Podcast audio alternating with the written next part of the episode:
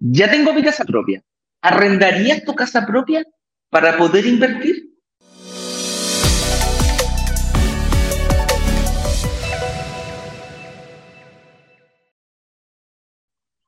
Si la historia que contaste el otro día de la inversionista esta que ya tenía, que tenía, se había comprado su casa, habían pasado como 10, 15 años. Cuéntate esa historia nueva porque encontré que era bien, ejemplificadora de esto.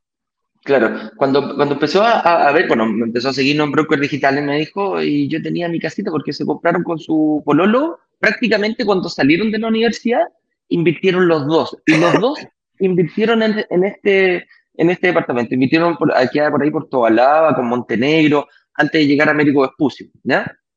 El se paraba por ahí esas calles que estaban. Y hace años atrás, mi mamá vivía cerca, era, un sector de puras casas, hoy día cambiaron el plano regulador y empezaron a hacer edificios. No de mucha altura, de 6, 7 pisos, más o menos parece esa es como la altura, la, la que dejaron, pero ella invirtió en uno de los primeros. Me dijo, y me di cuenta que, eh, rico, un departamento nuevo en ese momento, pero ya tiene 15 años, me dijo, y yo lo compré en 2.300, 2.400 UF, 2.500 UF más o menos era, dos dormitorios, tres dormitorios, me dijo, y ahí estábamos. Entonces, ahora como que nos empezó a quedar chico y empezamos a darnos cuenta que, em, que, el, que, el, departamento no tiene las mismas em, eh, beneficios o, o, detalles.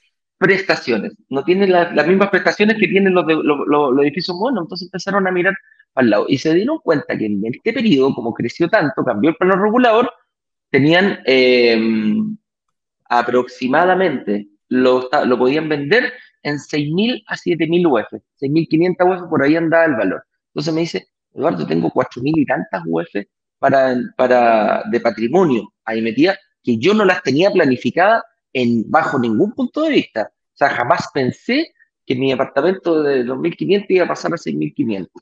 Entonces, eh, yo le dije, buenísimo. ¿Y, qué es lo que quería hacer con eso? Me dijo, no sé, estoy en la duda. Yo le dije, arrendar es una opción.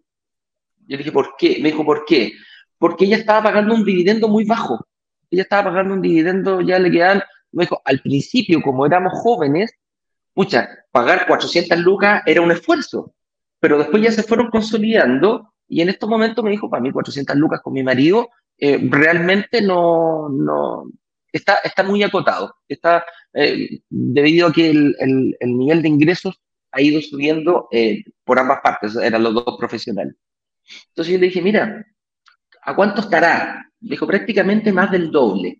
O sea, en estos momentos un departamento ahí lo podía arrendar en 700 lucas, 800 lucas, que es casi el doble de lo que ella paga. Yo dije, mira, podría arrendarlo, si es que no quieres venderlo y capitalizar, arrienda tu departamento, pagáis las 400 lucas que te las paga el arrendatario, tú vives en un departamento que cuesta alrededor de, eso, y con la diferencia te puedes ir a una casa, si quieres, porque ya habían llegado los niños, ¿cachai?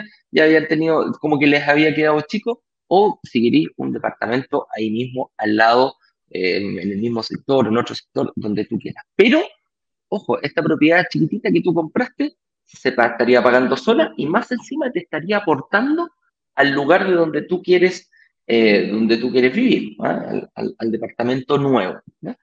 Y esa era una estrategia y la otra ya simplemente era vender, capitalizar y, con ese patrimonio poder eh, invertir en uno o en dos departamentos y salir los dos juntos, porque ojo, estaban los dos juntos metidos en esta deuda.